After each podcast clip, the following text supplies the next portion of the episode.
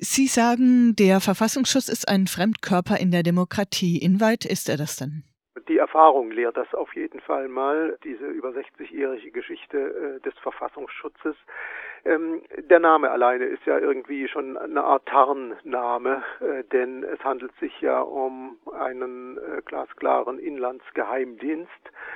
Und äh, weshalb ist er ein Fremdkörper, kann man wirklich sagen, in der Demokratie? Äh, ist es deswegen, weil er mit seinen geheimen Strukturen und den Mitteln und Methoden, die er anwendet, demokratischen Prinzipien widerspricht, und zwar den Prinzipien der Transparenz und Kon Kontrollierbarkeit. Der Verfassungsschutz schirmt seine Leute ja logischerweise ab. Sie sind ja verdeckte Ermittler. Welche Konsequenzen hat das denn aber ganz konkret in der Realität? Verdeckte Ermittler äh, ist das eine. Das sind äh, sozusagen Beamte des äh, Verfassungsschutzes, die eingeschleust werden in verdächtige Gruppierungen und Organisationen.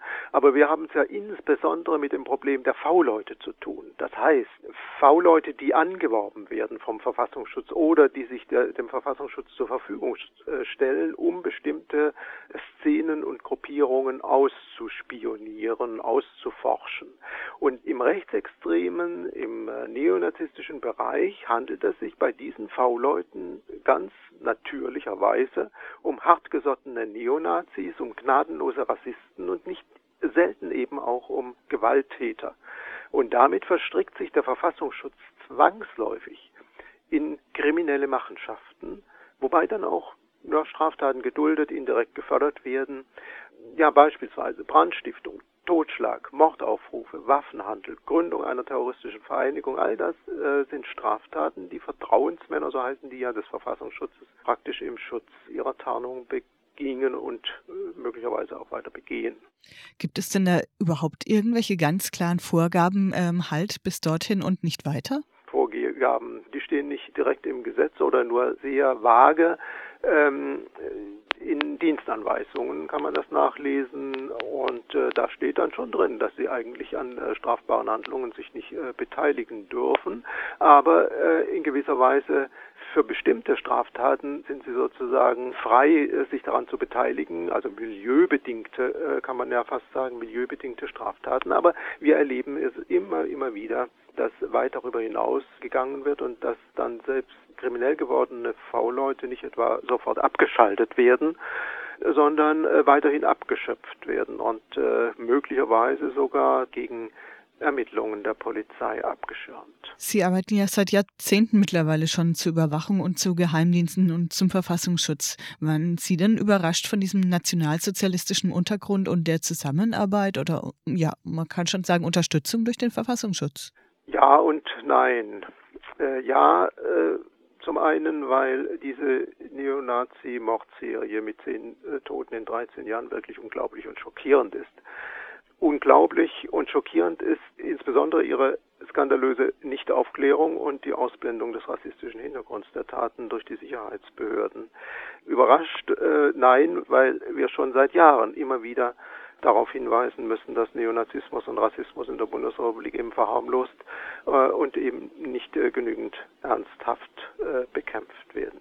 Und die Behörden selbst, waren sie Ihrer Meinung nach unfähig und ahnungslos oder waren sie doch informiert und vertuschen jetzt und tun nur so überrascht?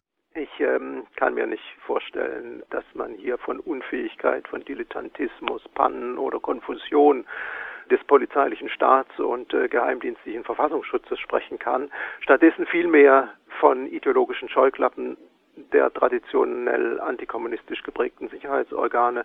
Man kann von Ignoranz, von systematischer Verharmlosung des neonazistischen Spektrums sprechen, begünstigt natürlich auch durch eine jahrzehntelange einseitig ausgerichtete Politik der sogenannten inneren Sicherheit. Jedenfalls wurden im Zusammenhang mit der Mordserie der rassistische Hintergrund nie ernsthaft erwogen und ausgeleuchtet, obwohl der Verfassungsschutz ja mit seinen V-Leuten an den späteren Tätern ja ganz nah dran war. Aber musste der dann nicht eigentlich doch davon ausgehen, dass eben genau diese Mordserie, also dieses Ausmaß von Gewalt und Rassismus doch irgendwann mal auf die Füße fallen würde über Ermittlungen?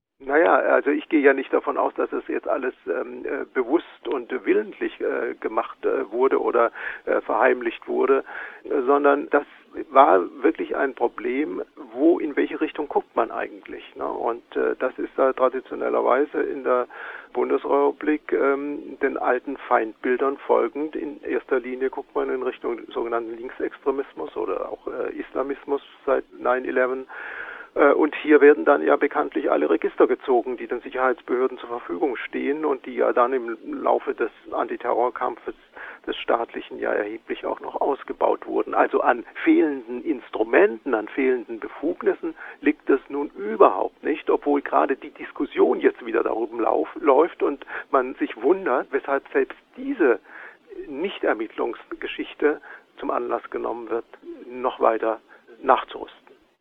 Sie fordern ja schon lange die Abschaffung des Verfassungsschutzes. Glauben Sie denn, dass die Skandale um Verstrickungen des Verfassungsschutzes in die sogenannte NSU Ihre Forderungen da irgendwie voranbringen?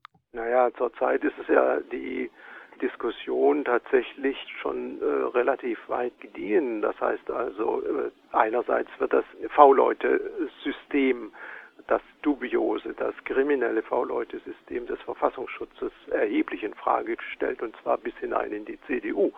Das wundert einen ja dann schon. Das heißt also, es gibt so eine gewisse Offenheit, den Verfassungsschutz und äh, eben auch seine Instrumente kritisch zu hinterfragen. Und das ist schon mal äh, sehr weitgehend. Ich denke, äh, dass die Diskussion selten so weit ging, wie es derzeit der Fall ist.